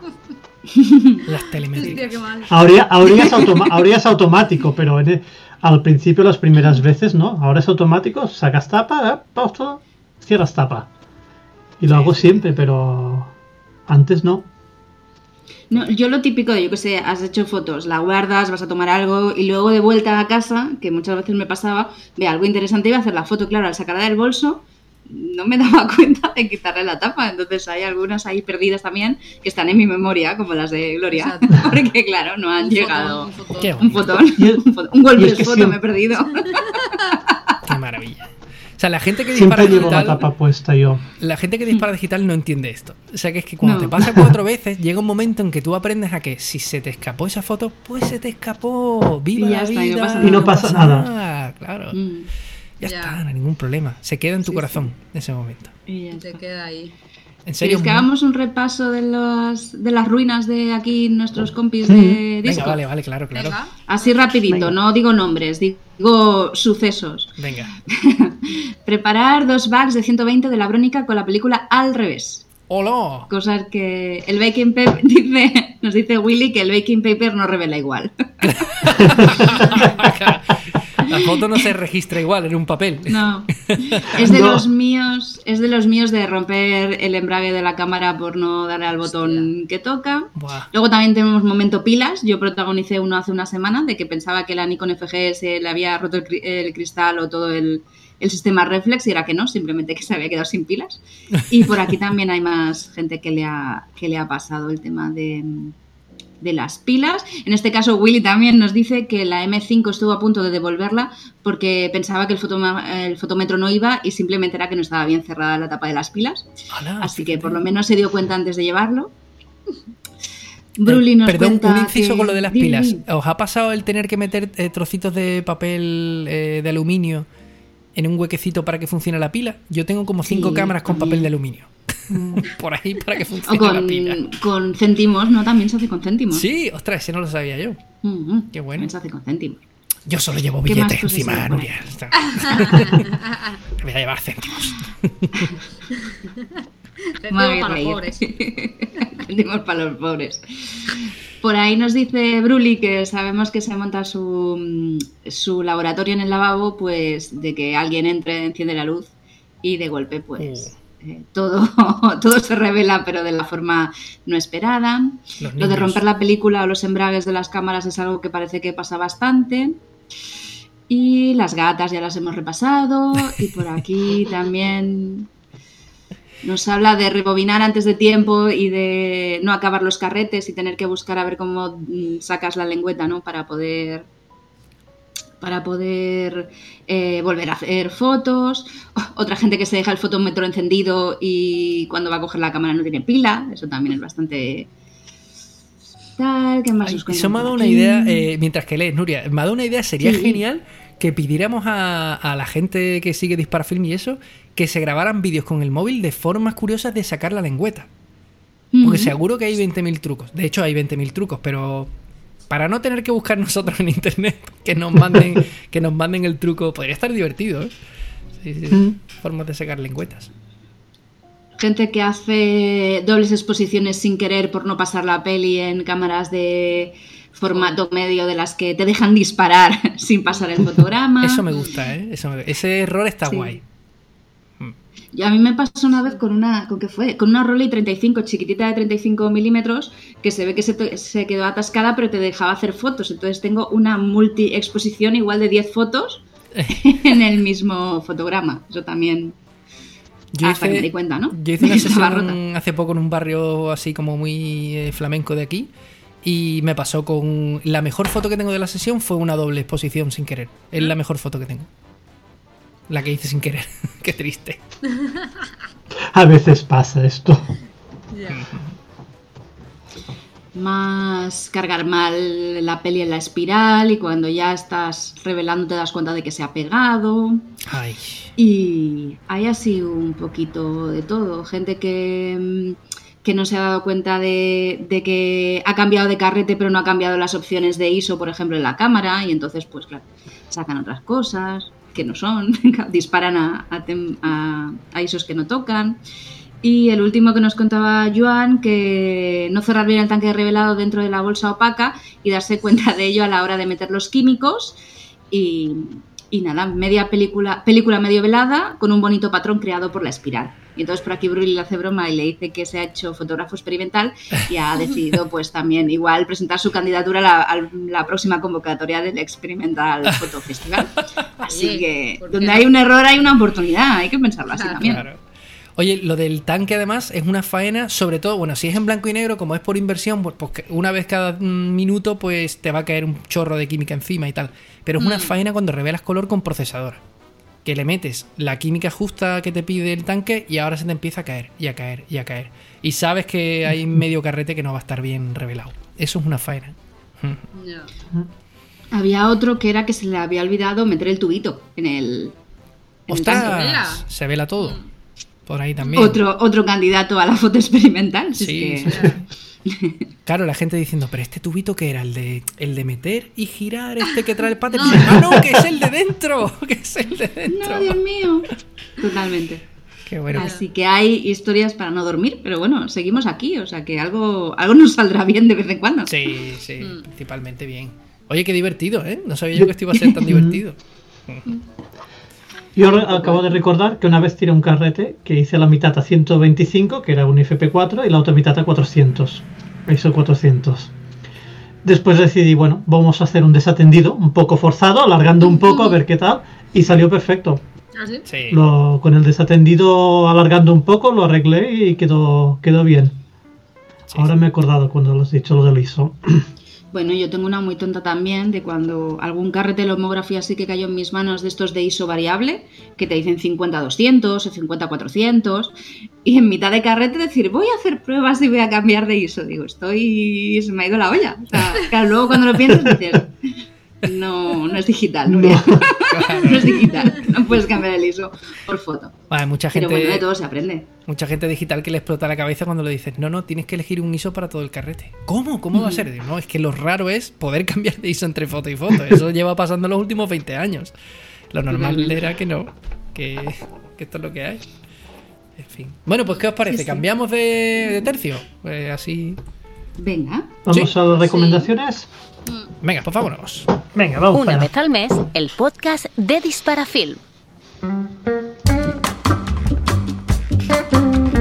Las recomendaciones.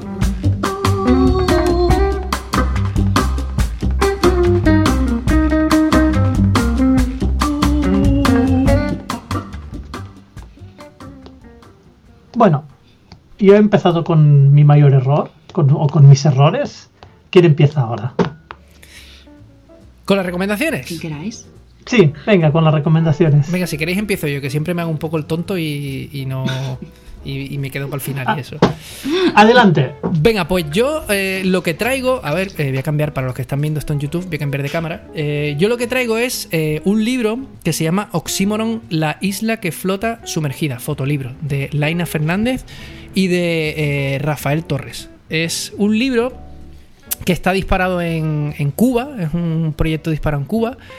Y, bueno, es foto de calle a, todo color, eh, súper contrastada, mm, súper bonita a nivel estético y que a mí me recuerda mucho pues al estilo Alex Webb, eh, Harry Gruyaert, eh, Constantin Manos y este tipo de cosas.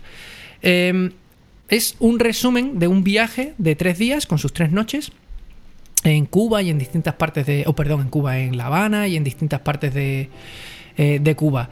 Y bueno, son principalmente fotos cotidianas, mm, tanto en el ámbito urbano como en el, eh, como en el ámbito rural. Y hay una cosa que me gusta mucho y es que utilizan los coches un poco como hilo narrativo del libro. Entonces, es como que hay grupos de fotografías, a veces muy pequeñitos, una o dos fotos, a veces 5, 6, 7, 8, y de repente siempre aparece un coche, que es como esa seña de identidad de, Cuba, ¿no? Mucho nos viene a la cabeza eh, esos coches eh, clásicos.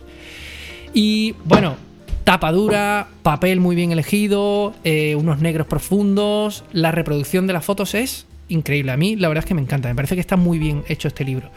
Y son 104 páginas y 70 fotos con edición de Rafa Badía, que sabéis que es un gran fotógrafo de calle y un gran editor de fotografía. Y eh, con textos de Laura Ruiz Montes, que es una poetisa cubana. Y de Juan Manuel Díaz Burgos, que de algo sonará, fotógrafo espa- español, Premio Nacional de Fotografía. Y si os interesa el libro, que os lo recomiendo muchísimo, eh, os pasáis por oximoroncuba.com, ¿vale? oximoroncuba.com. Y no recuerdo el precio, pero no es demasiado caro. O sea, es un libro que era barato. Podéis comprarlo. Hay distintas opciones de compra, con, con una copia, firmada, sin copia. eh, pero sin copia estoy viendo que son 30 euros solo el libro. Está muy bien. Y, y eso, podéis entrar en contacto con alguno de. con Laina o con, o con Rafael eh, a través de esta web que os he dicho, o le escribís directamente por Instagram. Y, y os, os responden rápidamente y os dedican el libro, con mucho cariño. Hasta aquí. Muy la bien. mía. ¿Tiene, ¿Tiene letra? ¿Tiene letra? O sea, pregunto. ¿A, a qué te refieres? ¿Si tiene textos? Sí, perdón. Sí, sí, sí. O sea, tiene textos un poquito al principio, final, eh, lo típico. Tiene una intro de Laura Ruiz Montes, que es la, la poetisa. Al final tiene eh, cositas escritas por Laina y por Rafa. Y por Rafael. Y. Es que le digo Rafael porque no tengo el placer de conocerle. Eh, a Laina sí, pero a Rafael no. Y, y creo que había algo también por aquí. Bueno, hay eso de Juan Manuel Díaz Burgos. Y había algo también, me suena, de Rafa Badía, creo, por aquí o algo así. Está muy guay. O sea, es un libro que para mí es un ejemplo de cómo hay que hacer un fotolibro. Exactamente así. Es perfecto. Eh, El tamaño me gusta mucho. Es de estos libros que siempre digo yo que es del ba- de llevárselo al baño. Y para verlo allí, disfrutarlo. Está muy guay. Eh, genial, la verdad. Tiene muy buena pinta, la verdad. Mm. Venga, ¿quién se anima ahora? Venga. Venga, Nomina a alguien. Ah, mira, Venga, yo, nomino, por ejemplo. Venga, a, a Nuria, que la veo con muchas ganas. No, ya, yo por, por matar los silencios, ¿eh? Venga, yo me animo con un libro que podría ser un fotolibro aunque no tiene fotos, que se llama El compromiso de la fotografía y es un libro de la, editado por la revista 5W. Son libros em, monotemáticos, conversaciones, eh, suelen ser entre dos, tres personas. En este caso es sobre dos fotógrafos, Ana Suriñac, que la conoceréis porque mm, ha cubierto guerras y crisis eh, a nivel europeo y, bueno, internacional realmente, y Juan Carlos Tomasi, fotógrafo que durante muchos años ha trabajado y trabaja para Médicos Sin Fronteras y que ha hecho mm, de su estilo una forma diferente de ver la fotografía humanitaria.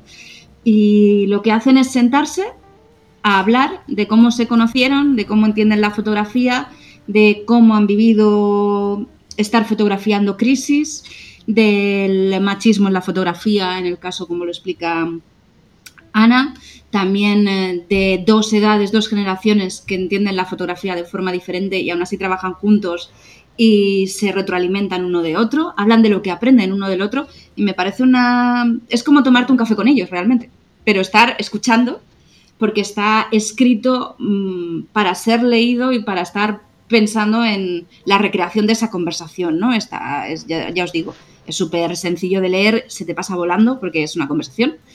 Y es muy interesante por eso, por conocer cómo piensan o cómo se enfrentan ante una crisis humanitaria personas de carne y hueso que tienen una cámara, pero que tienen en ese momento que sacar la profesión y, dejar un poco las tripas al lado para poder hacer fotos de cosas que no son agradables de fotografiar, que son muy duras y que son situaciones muy complicadas, ¿no? Cómo es también esa vuelta a su vida normal, a sus familias. Y la verdad es que, bueno, yo que soy una flipa del fotoperiodismo y del periodismo en general, eh, me parece alucinante. O sea que si os apetece bichear, tienen más en la colección. Este es uno de los que está, que a mí me parece más guay. Luego está el de Contarlo para no olvidar, de Mónica García Preto y Maruja Torres, que también es eso, juntar a dos generaciones diferentes que han trabajado de lo mismo, pero que hablan ¿no? de las dificultades y de cómo se enfrentan a las diferentes situaciones. Y yo creo que es muy interesante, o sea que está, sé que no es muy caro, a mí me viene porque como esto, pago la suscripción de 5W, te los van regalando y te los van enviando a casa, pero ya os digo, si os apetece tenerlo, está súper interesante. Son solo 12 ah, euros, ¿eh? Solo 12 euros. ¿Mm? Por si alguien lo sí, quiere por eso comprar, son solo 12. muy sencillitos. Uh -huh. Tapadura Creo también. Que es como necesario, además, porque en el fotoperiodismo creo que se critica mucho mm, justamente no la posición de fotógrafo o fotógrafa de frente a esa situación. Tú estás haciendo fotos, ¿no? Y ahí ya se entra en el debate de para ganar dinero, mm, que alguien tiene que sufrir, bueno, todo esto. El debate este, ¿no? Sin más. Pero me parece eso, necesario, ¿no? Escuchar, entre comillas, eh, a dos personas que hablan, ¿no? que se dedican a lo mismo, ver cómo, bueno, cómo se desahogan o cómo, o cómo explican su vivencia. También habla, por ejemplo, Ana en este caso, que también trabajó para Médicos Sin Fronteras y que llegó un momento en que decidió montar la revista 5W, pues como habla de ese paso, ¿no? Como habla del emprendimiento en periodismo y en fotoperiodismo para poder publicar las historias que querían, como querían más allá de esperando uh -huh. tener un editor detrás o tener eh, una agencia detrás que sea quien corra con, con todo, ¿no?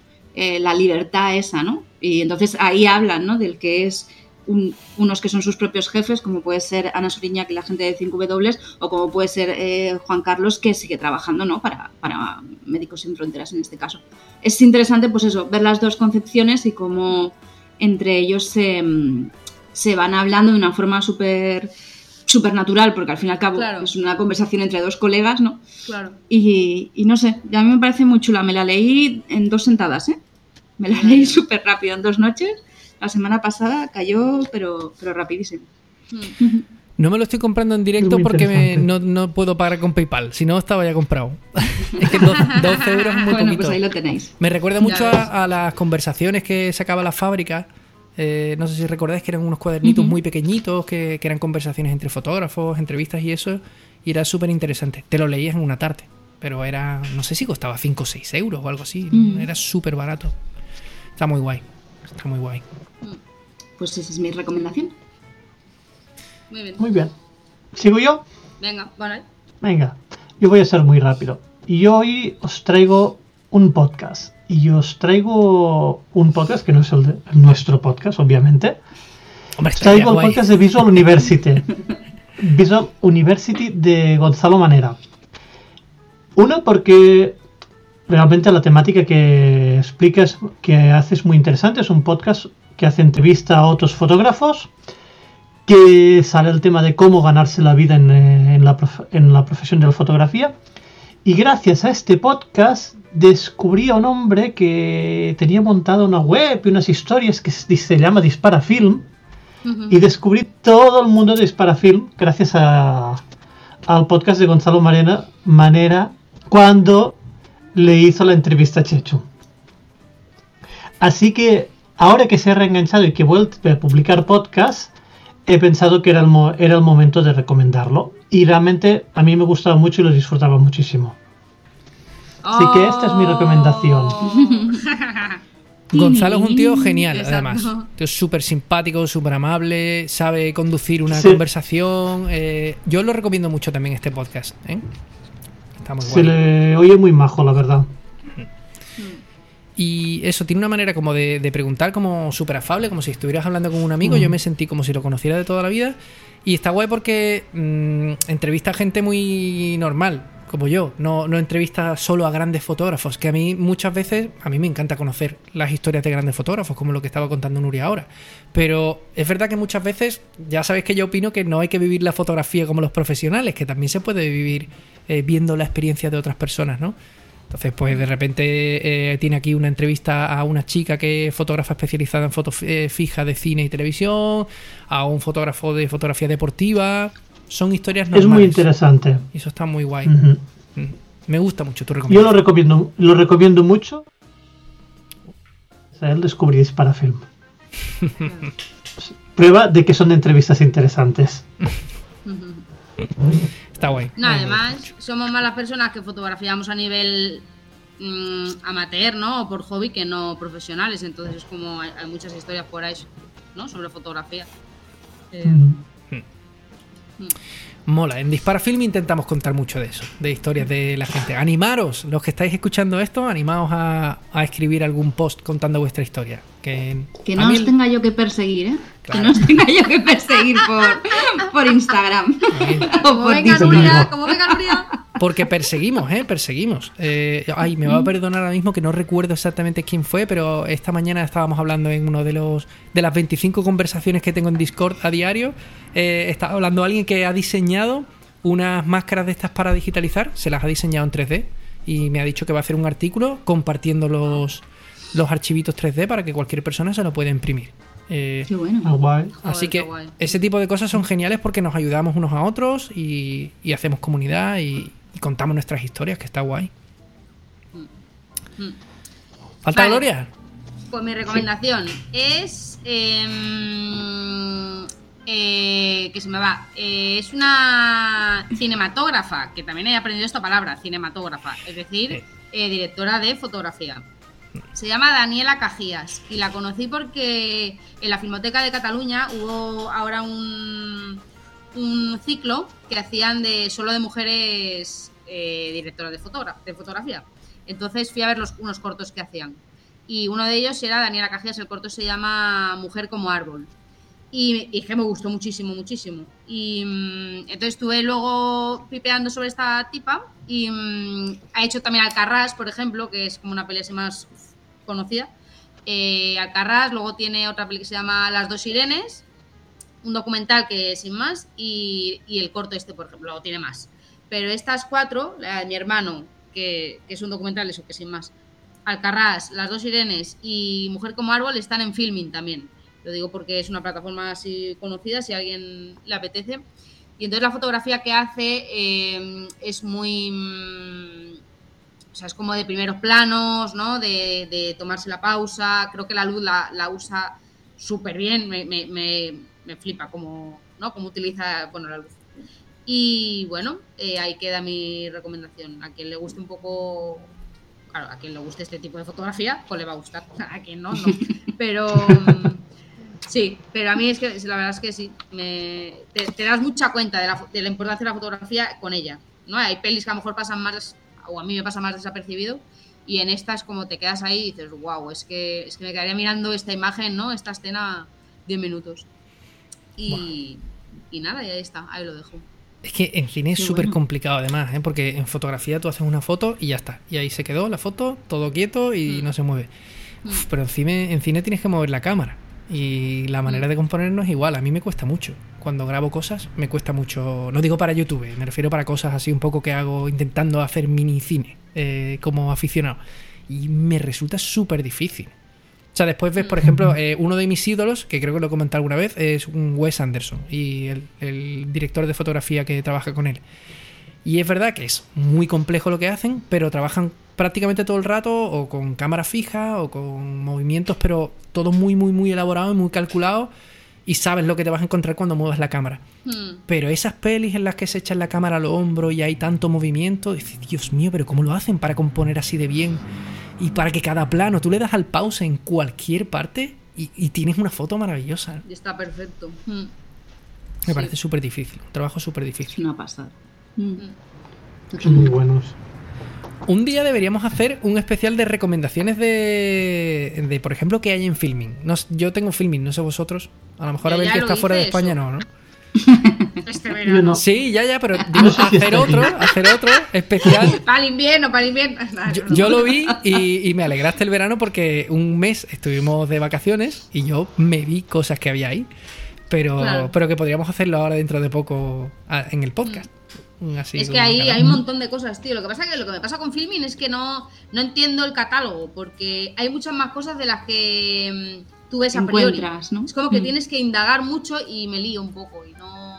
Yo pero también- sé que hay cosas muy interesantes. Alguna vez he intentado buscar la categoría fotografía y no, tengo Sí. que poner fotografía, entrar en una foto que esté etiquetada como fotografía y ahí pinchar en una etiqueta de fotografía. Sí, Pero a no hay un sitio. Claro. Sí. Vamos a escribir luego- a Filming que mejoren la forma de encontrar. Eh, Oye, Sí, pero está muy bien, un montón ¿eh? de cosas. Y hay categorías, ¿no? De esto, de fotografía, de, o sea, de mm, directoras de fotografía, o bueno, Sí, más sí. enfocado igual en mujeres, ¿no? Pero da igual.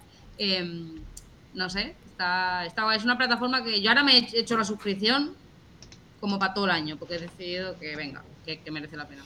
Sí, súper barato. Sí, va a ir rapiñando. Sí. Hicieron una cosa, creo que el mes pasado, que me encantó. De estas cosas que dices tú. Me encanta que ocurra. Y es que eh, no sé qué plataforma es, si HBO o una de estas, no sé cuál. eh, de repente ha metido. O, o Netflix, creo que, o va a meter publicidad o algo así. Aunque pagues, Sí. te meten publicidad, ¿no? Y Antena 3, que tiene un- también una- un sistema de suscripción en el que meten publicidad, como Movistar, de repente le mandaban un mensaje en Twitter a Netflix diciéndole bienvenidos. En plan, sabíamos que esto iba a pasar, que ibais a tener que Claro. meter publicidad. Y todo esto lo retuiteaba el de visto. diciendo, ¿qué pasa aquí? Pues yo no estoy metiendo publicidad, ¿no? Y era como, sí, sí, tú le estás dando la bienvenida a este, pero lo que tú no sabes, Antena 3, es que se puede hacer contenido de calidad sin bombardear de publicidad a, a la gente que ya te está pagando Mm. una suscripción. Y me encantó, me encantó. Fue una jugada muy divertida de la gente de marketing, totalmente. Sí, sí, sí, sí. Bueno, pues llevamos una horita y media. Nos ¿Vamos estamos- cerrando? Yo creo que vamos cerrando. Yo tengo la llave en la mano ya. Ya lo tienes aquí punto. y el control de los botones, así Sí. que cerramos cuando tú digas. Sí. No, vosotros vais saliendo cuando salgáis ya, pues yo ya le he hecho, he hecho la llave para que nadie nos robe. ya, ya. Tengo despedida de inteligencia artificial también. ¡Buah! Has hecho trabajar. ver, es que he ¿eh? currado muchísimo hoy, ¿eh? Currado muchísimo. Ella. Me encanta que, que está cerrando el círculo. Claro, hay que hacerlo bien. Venga, pues dale. A ver qué nos cuenta. Venga, vamos para allá. Eso es todo por hoy. Muchas gracias por escuchar nuestro séptimo episodio de Disparafilm, el podcast dedicado a la fotografía analógica. Esperamos que hayáis disfrutado de nuestro contenido y hayáis aprendido algo nuevo. Si te gustó este episodio, no olvides suscribirte en nuestro podcast y seguirnos en nuestras redes sociales.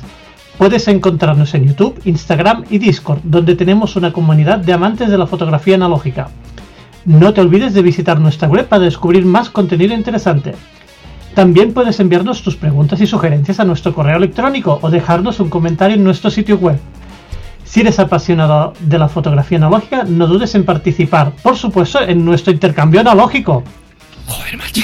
Nos encantaría saber temas que te gustaría que cubriéramos en futuros episodios, así que no dudes en dejarnos tus ideas. Hasta la próxima. No me lo puedo creer. La voy a fichar, ¿eh? Se ha La voy a acordado. fichar.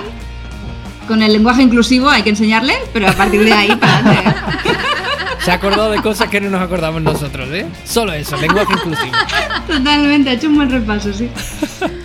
Pues muchas gracias a los que nos escucháis. Bueno. Muchos besitos, familia. Un Hasta el saludo. mes que viene. Hasta la Un próxima. Chao. Chao. Adiós.